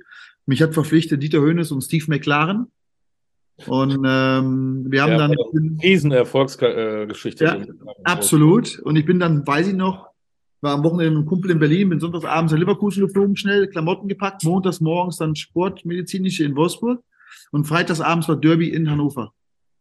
Und ich war dann vier Tage im Training. Da meinte der Pet, pass auf, du bist jetzt drei Tage da. Wir starten mit Grafitsch und noch einem. Kommst du aber rein, okay? Und dann lief das Spiel 0-0, ich komme rein. Und Steve McLaren hat im Training schon gesehen, dass ich eigentlich ganz gut schießen kann. Hat dann in den ersten paar Tagen schon mitgenommen. Und dann gibt's Elfmeter für uns. Und Steve McLaren ruft rein, Helmes, du schießt. Mein erstes Spiel für Wolfsburg. Und dann kommt Diego zu mir und sagt, Pet, pass auf, du bist vier Tage da, ich mach das. Habe ich, okay, jetzt willst du nicht aufmucken, lässt der Diego schießen. Diego schießt drüber. Wir verlieren 1-0. Nach dem Spiel, McLaren und Diego gehen sich fast an den Hals. Also es war fast eine Prügelei in der Kabine. Da habe ich mir gesagt, nach fünf Tagen, okay, läuft. Der Start war ganz gut. Da später, McLaren entlassen worden. Habe ich gesagt, wow, der erste schon weg, der mich geholt hat. Und eine Woche später war Dieter Höhnes weg saß ich nach zehn Tagen, war ich heute noch im Ritz-Carlton im Wolfsburg Hotel. Und von denen, die mich geholt haben, war keiner mehr da. keiner mehr da. Und dann habe ich zum ersten Mal so gemerkt, scheiße. Ähm, habe ich gesagt, scheiße, das sind eigentlich die Jungs, die die geholt haben. Was machst du denn jetzt? Da wurde Pierre Delbarski Cheftrainer, der war vorher Co-Trainer. Litti war super, ein Riesenmensch. Ja, ja. Äh, leider hatte Litti auch keinen Erfolg gehabt mit uns, weil die Truppe war echt schwer und ich habe unterschätzt, wie es ist, im Winter in eine Truppe reinzukommen. Ich kannte das natürlich auch noch nie, weil ich immer im Sommer bin, gewechselt bin. Und die Mechanismen waren in der Truppe klar, die Abläufe waren drin. Dieser, dieser Berg runter, den wir gefahren sind, der Strudel, der lief schon. Wir waren ja im Abstiegskampf in Wolfsburg dann. Und dann kam im März Felix Magath. Und das hat dann natürlich die ganze Situation nochmal verändert für mich. Und ich weiß noch, als ich abends im Hotel saß und wir hatten geguckt, wer Trainer wird. Und dann rief mich Marcel Schäfer an und Sascha Rita. Und dann meinten die so, sag ich so, okay, wie wird's denn jetzt? Weil die kannten ihn aus dem Meister, ja, war ja schon mal in Wolfsburg. Und äh, da haben sie nur gesagt, stell dich aufs Schlimmste ein, was du dir vorstellen kannst, und es wird noch schlimmer. Da sage ich, das ist doch mal eine Aussage.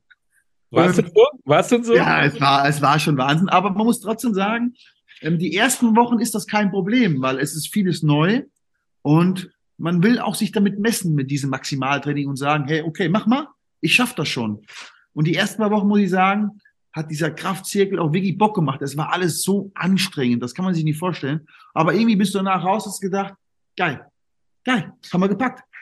Aber nach ein paar Wochen kommt dann doch irgendwann die mentale Müdigkeit und die hat mich auch aufgefressen und in dieser Rückrunde habe ich auch gar nicht Fuß gefasst unter ihm, äh, weil ich damit gar nicht klarkam, was der da gemacht hat im Training teilweise. Ich kannte das so nicht und habe das auch manchmal gar nicht verstanden und habe auch mal nett nachgefragt, das mochte er aber auch nicht.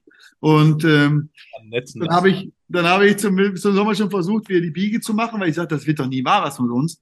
Und dann gehe ich in die Sommervorbereitung bei ihm und auf einmal die Vorbereitung, auf einmal sagte ich, ey, läuft ja. War hart, aber ey, du bist drin, erster Spieltag in Köln, schieße ich direkt zwei Tore gegen FC. Dann nächster Spieltag Bayern zu Hause, mache ich ein Tor wieder unberechtigterweise abgepfiffen. Oder drei Spielen sagt er zu mir, äh, Pet, pass mal auf, ähm, ich brauche dich nicht mehr. Sag ich, wie? Ich habe da alle Spiele gespielt. Ja, und dann ähm, hat er schon, hat er mir Vereine, Vereine schon kommen lassen. Und dann durfte ich rüber ins Ritz-Carlton und mit diesen drei oder vier Vereinen reden. Und da habe ich dann gesagt, pass auf, Felix, ich wechsle jetzt nicht. Ich wechsle nicht. Ja, und dann hat er mich dann mal laufen geschickt, zwei Wochen. Und dann hat er mich wieder spielen lassen. Und da hat er zu mir gesagt, Pet, du hast leider nie gelernt zu verteidigen. Du gehst erstmal zu Lorenz Günter Köstner in die zweite Mannschaft. Ja, da bin ich dann auf einmal im September oder nee, später, Oktober, November, bin ich dann in Wolfsburg von der ersten rausgeflogen in die zweite. Und da meint er so, ja, ich guck mal, wie du dich dort verhältst, wie du trainierst und bin mit Lorenz im Austausch und wenn er wieder gut ist, kommst du wieder zurück. Dieses Gespräch zu Lorenz und ihm hat nie stattgefunden, das war ihm egal. Und ich dann den Lorenz Günter Köstner angerufen, weiß ich heute noch, war ich ein Dreivierteljahr in Wolfsburg und gedacht, okay, fuck, jetzt stehst du wieder an einem Punkt, wo es nicht weitergeht. Du bist oben rausgeflogen, jetzt spielst du im Elsterweg-Stadion auf einmal mit der zweiten Mannschaft und aber freitagsabend spielen gegen St. Pauli 2. Und dann sage ich zu Lorenz, weißt du was, ist eh scheißegal, ich spiele bei dir mit. Meint er, was, du spielst mit? Kein Profi will spielen bei mir. Sag ich, doch, komm, ich spiele mit, ich bin Fußball verrückt. Und da weiß ich noch, freitagsabends minus vier Grad, eiskalt, 100 Zuschauer im Elsterweg-Stadion, ich gegen St. Pauli 2, macht es 1-0, mir gedacht, boah, läuft ja Regionalliga Nord, mega. Süd habe ich ja schon gespielt, kenne ich, muss ich beim Norden den Nachweis machen. Äh, und dann kriege ich aber rote Karte in der 80. Ja. Dann habe ich mich von so einem kleinen Spieler, so einem Verteidiger ein bisschen locken lassen. Der wollte dann mir irgendwas Dolles sagen und dann wollte er einen Freischnitt ausführen, habe ich ihm das Bein gestellt und ist er drüber gefallen, hat der Schiri gesehen, habe ich rot bekommen. Ich abends mir gedacht, scheiße, Pet, du Idiot. Erstes Spiel, direkt rote Karte. Felix sieht das, was machst du denn jetzt? Okay, bist selber, rufst den Günther, Lorenz Günther Köstner an und entschuldigst dich. Ich, Lorenz, angerufen abends um zehn, halb elf, sag ich, Trainer, pass auf, war keine Absicht. Da war auch nichts eigentlich. Tut mir leid. Aber weißt du was? Ich zahle 500 Euro in die Mannschaftskasse. Sagt er, gut. Reden wir morgen drüber. Nächsten Morgen Videoanalyse. War nur eine Szene, hat er gezeigt. Nur meine rote Karte und hat in Slow Motion ablaufen lassen wie ich vorher was sage zu ihm, ihm dann das Bein stelle und dann lache. Da meint er, ja, der Pet hat gestern Abend angerufen. Das wäre Zufall gewesen, die rote Karte. Da habe ich ein bisschen bloßgestellt für die Truppe, weil ich kannte die Jungs erst seit zwei Tagen, waren ja alles so ja. 20-jährige Burschen. Ja. Dann bin ich dann aufgestanden und gesagt, okay, pass auf, ich zahle jetzt die Mannschaftskasse und dafür zeige ich euch die nächsten Wochen, warum ich Nationalspieler bin. Also ich zeige euch, was wirklich der Unterschied ist. Und dann äh, bin ich dann vier Wochen gesperrt worden. Das heißt, bis Winter durfte ich auch kein Spiel mehr spielen. Und dann muss ich sagen, das war wieder so ein Element wie in Siegen, damals in Köln. Diese Wochen in der zweiten Mannschaft war dann mein Turnaround. Ich habe wirklich unglaubliche Art und Weise trainiert. Ich habe dann auf einmal so eine, so eine intrinsische Motivation gefunden, wo ich immer mehr und immer an die Spitze weitergegangen bin. Ich habe super trainiert, habe dann Läufe, habe den, den Athletiktrainer von den Profis angerufen und gesagt, hey, ich will mehr machen mit dir, hab so, was Felix gerne macht, so 10 mal 400 Läufe, 10 mal 800 Meter Läufe, die wirklich wehtun, habe ich dann oft noch parallel gemacht und dann war Winterpause. Also war eine geile Zeit. Ich habe immer neue Freunde kennengelernt in Wolfsburg, bin angekommen in der Stadt nach ja. einem Jahr und hatte wirklich Spaß am Fußball wieder, wie damals in der Jugendsieg. Auf einmal ich dachte, ey, wie geil ist das denn? Abends mit den jungen Burschen mal in die Bar, mal FIFA spielen, Training richtig Gas geben, gut. Und dann meint der Felix, auf, wir fliegen ins Trainingslager mit den Profis nach Dubai. Du bist nicht dabei, du bleibst bei den Amateuren aber du bist ja Profi, du hast das Recht auf einen Trainer. Weil die Amateure sind auch ins Trainingslager gefahren. Ich hatte nie, ich durfte nie mit mit Amateuren. Ich durfte nie ins Trainingslager, musste einfach zu Hause bleiben. Und dann hat er mir einen Trainer abgestellt und dann meinte, was machen wir denn? Ja, wir gehen mal morgens ins Schwimmbad. Sag ich, wie, wir gehen ins Schwimmbad? Dann bin ich ins Schwimmbad mit meinem Artillerietrainer und dann gab's da so einen Sprudellauf, also wo du ja so ein bisschen Dynamik von hinten bekommst und dann sollte ich einfach eine Stunde mich da im Kreis treiben lassen. Einfach, das kannst du dir nicht vorstellen. Da saß der Athletrainer auf der, auf der Liegebank und ich war in diesem Wasser wie ein kleines Kind und habe mich einfach eine Stunde lang der in, diesem, in diesem Strudel da bewegt. Und Jetzt mit der Poolnudel. dann habe ich danach gesagt zu dem Olli, Mutschler war das damals, Olli, pass auf, habe ich einen Bock zu, lass uns bitte auf die Laufbahn gehen. Ich will jeden Tag, dass du mich quälst. Wir haben dann diesen Kanal, Mittellandkanal ist ja dort. Mhm. Und ich musste damals immer, für mich war immer Brücken. Der hat immer gesagt, Brücke eins, zwei, drei, vier, bis der muss hier laufen und wieder zurück. Das waren teilweise 17,5 Kilometer eine Strecke. Und die habe ich teilweise zweimal am Tag gelaufen. Also teilweise bin ich 35 Kilometer am Tag gelaufen. Und da habe ich immer gesagt, okay, weil der Athletin war richtig fit. Also wir machen folgendes. Du läufst links rum, ich laufe rechts rum. An der Brücke gucken wir, wer vorne ist. Wir laufen nur noch Duelle ab jetzt. Und da habe ich, dann bin ich wirklich in einen, einen Fitnesszustand geraten. Das war schon wirklich abartig. Habe ich Duelle gegen den Athletrainer gespielt, bei allen Sachen, die gingen. Und habe dann eine Rückrunde, irgendwann rief er an und meinte, Pet, Nee, hat er gesagt, Lieblingsstürmer, ich habe eine Truppe für dich. Da hat er Virinja gekauft und so. Da meinte er, jetzt habe ich Spieler für dich, die den Ball geben. Und in der Rückrunde habe ich dann bei ihm, glaube ich, äh, zwölf Tore geschossen und habe eine unfassbare Runde gespielt. Und dann war alles gut. Und dann war ich drin in Wolfsburg. Hättest du fast Marathonläufer werden können. Hätte ich wirklich. Aber ich muss sagen, also ich hatte einen Fitnesszustand, das war, das war wirklich, ich hätte durch Wände laufen können. Das war ein Gefühl, war krass. Aber wenn es dann läuft, dann holst du dir gleich mal wieder einen Kreuzbandriss. Und dann ähm, hatte ich wieder Möglichkeiten zu wechseln nach dem halben Jahr. Dann war ich wieder Thema Nationalmannschaft, war wieder drinne. Ja. Konnte auch dann auf den 212er EM-Aufzug äh, aufspringen, habe ich dann nicht ganz geschafft.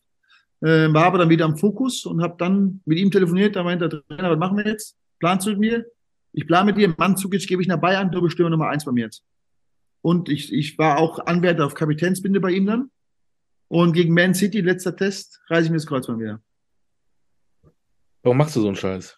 Ja, das ist, ja, das war dumm. Da wollte ich einen Ball gewinnen. Äh, das war der Gallas, weiß ich heute, der kriegt den Ball. Und das, was ich normalerweise nie in meinem Leben gemacht habe, einem hinterhergelaufen, dass ich den Ball gewinne, habe ich da gemacht, eine Bewegung, die ich nicht kannte, einmal Klick, Klack, andere Knie. Oh. Also was lerne ich daraus? Manchmal ist weniger mehr.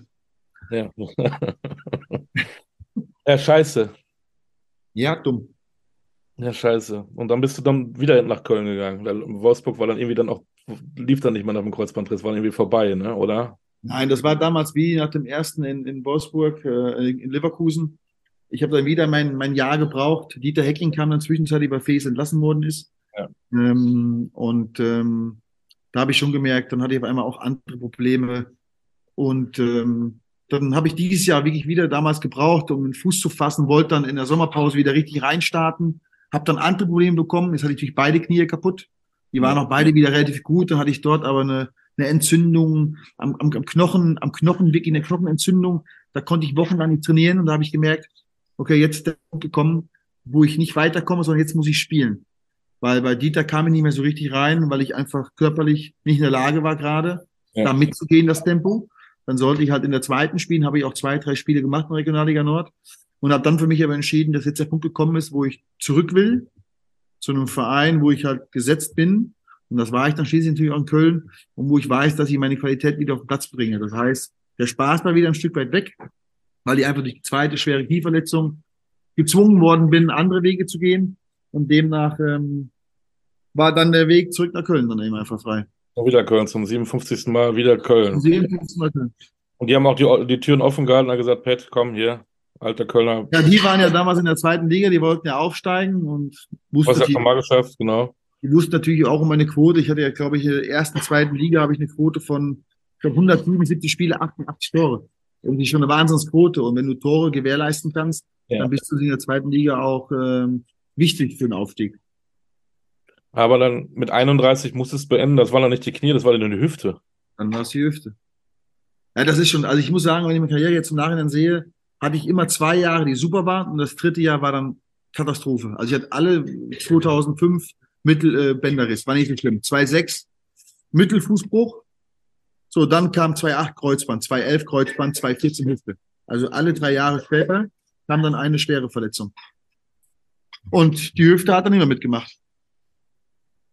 Doofe Frage, wie geht's dir denn heute? Bist du ein alter Mann? Tut dir alles weh, wenn du gehst? Bist du, sind das echt die Nachwirkungen eines, eines, eines Hochleistungssportler, der vielleicht zu viel am Mittellandkanal gelaufen ist? Ja, zu viele Brücken gesehen. ähm, nein, ich habe, also die erste Zeit nach Karriereende war schwer. Äh, da hatte ich wirklich höllische Schmerzen und das war kaum zu steuern. So, ich habe ja vier Kinder und ähm, die sind mir schon weggerannt alle. Also ich konnte auch nicht hinterher. Ich musste teilweise auch vier, fünf Meter gehen, Pause. Vier, fünf Meter gehen, Pause und ähm, aber jetzt mit der Zeit, wo sich alles dosiert, geht's natürlich.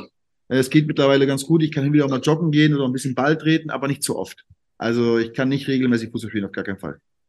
Wie war für dich die Zeit, als du gemerkt hast, ey, scheiße, Pat, ähm, das läuft nicht mehr. Es ist wohl vorbei. Was mache ich denn dann? Das war schon scheiße. Ja. ähm, Fangen wir es doch beim Namen. Äh, war scheiße. Und, und, und, und, uns fehlt ja allen so ein bisschen immer die Wertschätzung für das, was wir tun. Und dann habe ich zum ersten Mal realisiert, was wegbricht. Also dieses vor 50.000 Torschießen und gefeiert werden. Ähm, das, was ich mein Leben lang gemacht habe, weg. Und die ersten paar Tage ging das noch eigentlich relativ gut. Ich kam noch einigermaßen mit klar. Habe dann natürlich auch versucht, bei den Spielen immer unten bei der Bank dabei zu sein. Und das war eigentlich mein größter Fehler, dass ich nicht direkt versucht habe, einen Cut zu machen, weil dann habe ich schon teilweise auf der Bank auch schon mal geweint oder so, wenn dann einer ein Tor geschossen hat ich habe dann so in die, in, die, in die Mengen reingeguckt und gemerkt, so, weg, ist weg, kriegst du nicht mehr wieder. Ist einfach weg. Und dann fängst du an, die Gedanken zu machen, natürlich, wie du, ähm, wie du halt jetzt anfängst. Was machst du jetzt weiter? Du bist 31. Ja, natürlich hast du auch vernünftiges Geld verdient, so ist es nicht. Aber das ist ja nicht der Kernpunkt des Lebens, sondern du willst ja gebraucht werden, du willst was tun. Und dann bin ich halt dazu gekommen, dass ich halt, ja, dem, dem Gefühl nacharbeite wieder und vielleicht das Trainer erreichen will. Mhm. Wie ist da die Leidenschaft? Wie ist da, äh, wie sind da deine Ziele? Weil jetzt unter uns Brüdern so erfolgreich war bisher deine Trainerkarriere ja nicht unbedingt. Ja, es ist. Ähm, Vergleich zu deiner Spielerkarriere. Es ist, es ist, es hat Parallelen zu meiner Fußballkarriere. Mhm. Es ist, ähm, man, man darf halt nicht den Fehler machen bei mir und Wikipedia, Transfermarkt öffnen und die Daten einfach ablesen, sondern da hängt ja bei mir viel mehr dazwischen. Also ich bin Trainer bei Köln 2 gewesen, habe mit denen eine unglaubliche Runde gespielt, einer der besten Jahre der U21. Und in der neuen Saison stirbt halt mein Co-Trainer. Mhm. Ja, in, mein, in meinem Büro. Und das war der Grund, warum ich dann in Köln aufgehört habe. Und dann habe ich halt ein halbes Jahr gesucht, äh, den Weg halt über Erfurt, wo Stefan Emmerding Cheftrainer war, der meinte, vielleicht kriegst du den Kopf frei. Ich habe mich ausleihen lassen. Ähm, das heißt, auch eine kurze Trainerstation mit einer Insolvenz, wo ich nicht mehr dort sein konnte, weil die mein Hotel nicht mehr leisten konnten. Ähm, bin dann in Leverkusen in die Jugend, was zwei Jahre okay war, habe meinen Fußballlehrer gemacht. Ähm, bin dann nach Österreich, was total spannend war, Cheftrainer von der zweiten Mannschaft in der dritten Liga, Co-Trainer in der ersten Bundesliga. So gerade mit meiner Familie einen Terroranschlag rein. Höre dort auf, weil wir zurück wollten als Familie. Und dann Aachen, kann man sagen, war eigentlich die erste Station, die dann vielleicht nicht so lief, wie sie es man sich vorgestellt hat. Wir wussten um die Schwere der Aufgabe. Ähm, wir wollten eine junge Mannschaft aufbauen. Das braucht Zeit. Die Zeit hast du als Trainer heute aber nicht mehr so dolle. Und jetzt bin ich Trainer in Siegen. Von daher war nicht alles schlecht. Ähm, vielleicht mit diesen Schicksalsschlägen würde ich vielleicht auch schon woanders stehen. Ähm, aber ich habe in meinem Leben gelernt, so ist es einfach. Und das muss man akzeptieren und das Beste daraus machen. Und deshalb gebe ich weiter Gas, weil Fußball meine große Liebe ist. Ich will da gar nicht so in die Tiefe gehen, weil da gibt es vielleicht auch andere Podcasts. Nichtsdestotrotz will ich dich fragen, bei diesen zwei, ich sag's mal, Schicksalsschlägen, hilft das denn auch irgendwo, weil man dann auch ein bisschen geerdet ist und diese ganze Fußballblase vielleicht dann doch mit anderen Augen sieht, weil das doch alles nicht so wichtig ist? Also es hilft einem nicht, sowas zu erleben, weil ja. das einfach Erlebnisse sind, die man nicht braucht, aber man muss halt damit umgehen lernen. Und ähm, du hast schon recht, die Relation zu Fußball verändert sich ein bisschen. Das ist auf jeden Fall so. Ähm, was aber auch nicht unbedingt gut sein muss, weil wenn ich maximalen Erfolg haben will, brauche ich maximale Leidenschaft. Und mhm. wenn du dich gewisse Dinge erfahren hast, gab es Momente, wo gesagt hast, okay, das ist jetzt gerade nicht so wichtig, sondern anderes ist wichtiger. Sondern die Wichtigkeit im Fußball muss trotzdem beibehalten werden, damit du halt erfolgreich bist, weil du kannst nur erfolgreich sein, wenn du maximal viel leistest und auch durch manche Tränentäler durchgehst. Und das habe ich zumindest in meinem Leben gelernt, dass ich das einigermaßen gut hinbekomme. Was bist du für ein Trainer? Charakterisier dich mal. Oder was willst du für einer sein? Kumpel für die Mannschaft oder doch hierarchisch wie der Magath? Oder von wem hast du am meisten gelernt? Natürlich von allen, klar. Ähm, bastelt man da sich von jedem so ein bisschen was ab und das wäre mein Vorbild? Oder gibt es einen Trainer, der sagt, genau wie der möchte ich werden? Ich meine, ich habe ja in meiner Karriere gute Trainer, ich habe zwei Jahre Christoph Daum gehabt, ich habe zwei Jahre Fees gehabt, ich habe vier Jahre Hansi Flick, Jogi Löw gehabt. Ich habe Jupp Heynckes gehabt, anderthalb Jahre. Also äh, Peter Stöger, Menschenführung, sensationell. Also sehr, sehr coole Trainer, sehr unterschiedliche Trainer. Ich habe schon Dinge von Felix mitgenommen, was Disziplin angeht, was, mhm. was der Fußball anbetrifft. Trainingsformen von Labadia, die ich sehr, sehr interessant fand, oder Jupp Heinkes oder Peter Hermann als überragenden Co-Trainer. Ähm, du nimmst von allem schon etwas mit und natürlich äh, brauchst du mittlerweile eine Führung, wo du wissen, die Jungs können ihr beste Leistung bei dir abrufen. Natürlich ähm, wie hat Jürgen Klopp mal gesagt, du bist der Freund, aber nicht der beste Freund. Und trotzdem brauchen sie Regeln wie Disziplin. Und, und da steckt so viel Wahres dran. Und ich arbeite schon sehr akribisch und bin besessen von dieser Sportart und versuche maximalen Erfolg zu generieren. Aber ich weiß auch einfach, dass ich trotzdem Stürmer brauche, der Tore schießt und eine Abwehr, die verteidigt. Also zaubern kann ich auch nicht. Ich weiß schon, dass mein Job von vielen Faktoren abhängig ist und vielleicht sogar von mehr Faktoren als bei anderen Jobs. Aber ich habe nicht alle Zügel in der Hand, sondern der Spieler stehe immer noch selbst am Platz. Natürlich kann ich sagen, wir bauen zu dritt auf oder wie Robert Klaus, wir asymmetrischer Aufbau und abkippen das Sechser. Das ist ja alles gut und schön. Aber die Jungs müssen ja am Platz das selber machen, so wie ich das damals auch gelernt habe. Und demnach versuche ich schon, einen Spagat hinzubekommen zwischen gewisse Vorgaben im Rahmen, wo sie bewegen dürfen, und eben halt Dinge, die einfach vorgegeben sind. Hast du da auch so eine kleine Karriereplanung? Du hast ja eben erzählt, von Sportfreunde Siegen, dann nach Köln, dann nach Leverkusen international, eigentlich, eigentlich Stuttgart Champions League. Mhm. Äh, ist das jetzt für dich als Trainer ähnlich? Ähm, ja, ich hatte immer einen Karriereplan. Ich würde auch gerne ganz oben trainieren. Aber durch die ganzen Nummern, die ich in den letzten 50 Jahren erlebt habe, habe ich einfach gemerkt, dass einfach du gewisse Umwege brauchst. Ja. Und ähm, die bin ich bereit zu gehen. Die habe ich in der Jugend auch genommen. Wo das dann letztendlich endet, weiß ich nicht. Aber ich darf nie vergessen, dass ich erst 38 Jahre alt bin und ich kann diesen Weg auch noch in 20 Jahren schaffen. So ist das nicht. Das heißt, als, als Jugendspieler, Leute, du löst auch eine Jugend, um oben anzukommen.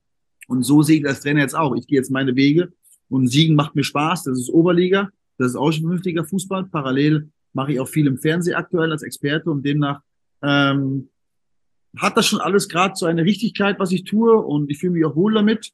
Und trotzdem versuche ich weiter halt erfolgreich zu sein. Hätte der Spieler Helmes gerne unter dem Trainer Helmes gearbeitet? Ja, ich glaube schon. Also ähm, der, der Trainer Helmes hätte gerne den Spieler Helmes, weil er halt Tore garantiert hat, auf jeden Fall. Die brauchst du einfach. Ähm, aber ich glaube auch, mit mir als Trainer kann man, kann man sehr gut klarkommen. Ja, ich bin cool mit den Spielern, aber auch, auch sehr streng in gewissen Maßen, wo es halt dann gewisse Dinge einfordert. Aber trotzdem bin ich ein Mensch, den man reden kann. Und das ist, glaube ich, das Wichtigste. In wenigen Tagen, Wochen, je nach äh, Wetterlage, äh, hast du dann dein erstes Pflichtspiel als Cheftrainer bei den Sportfreunde Siegen. Äh, spürst du für dich auch so eine Nervosität oder bist du da eiskalt oder ist es Form? Ich freue mich. Freu mich. Das ist wie als Spieler. Das ist immer, ich habe das damals auch mal gesagt, wenn ich so im Spielertunnel stand, habe ich immer gerne rausgeguckt, um zu gucken, wie viele Zuschauer da sind. Ich mochte das. Je mehr, desto besser, um einfach zu zeigen, hey, der kann performen vor vielen Leuten. Und so ist auch jetzt als Trainer. Ich freue mich mit meinen Jungs und ich versuche die Jungs gut zuvor, vorzubereiten. Natürlich gibt es in der Oberliga andere Themen, gibt Schichtarbeit und all so Themen, die man berücksichtigen muss. Aber wir freuen uns alle auf den Start. Es ist Fußball und der Ball und das Feld ist genauso groß wie in der Bundesliga und die Jungs haben dasselbe Recht, alles zu erfahren, was ich denen geben kann. Das tue ich einfach. Und leider kannst du dich nicht mehr selber einwechseln, weil du sagst, selbst deine Kinder laufen dir davon. Nein, das ist, bin ich aber froh drüber. Das, ist, das muss man irgendwann noch mal sacken lassen, ist vorbei. Und jetzt versuche ich ja Dinge weiterzugeben und alles cool. Ich bin happy damit und ja, so passt das schon. Wir werden deine Trainerkarriere beobachten, äh, Pat Helmes. Vielen Dank für deine Zeit, viel Erfolg ja. für deine Trainerkarriere und äh, auch wenn du schon so viel erlebt hast, ich sage trotzdem, bleib gesund, ne? Das ist das Wichtigste. Wichtigste. Danke, sehr viel Spaß gemacht. Wunderbar. Das war Pat Helmes äh, im Podcast Kultkicker. Wir hören uns wieder. Alles Gute. Bis bald.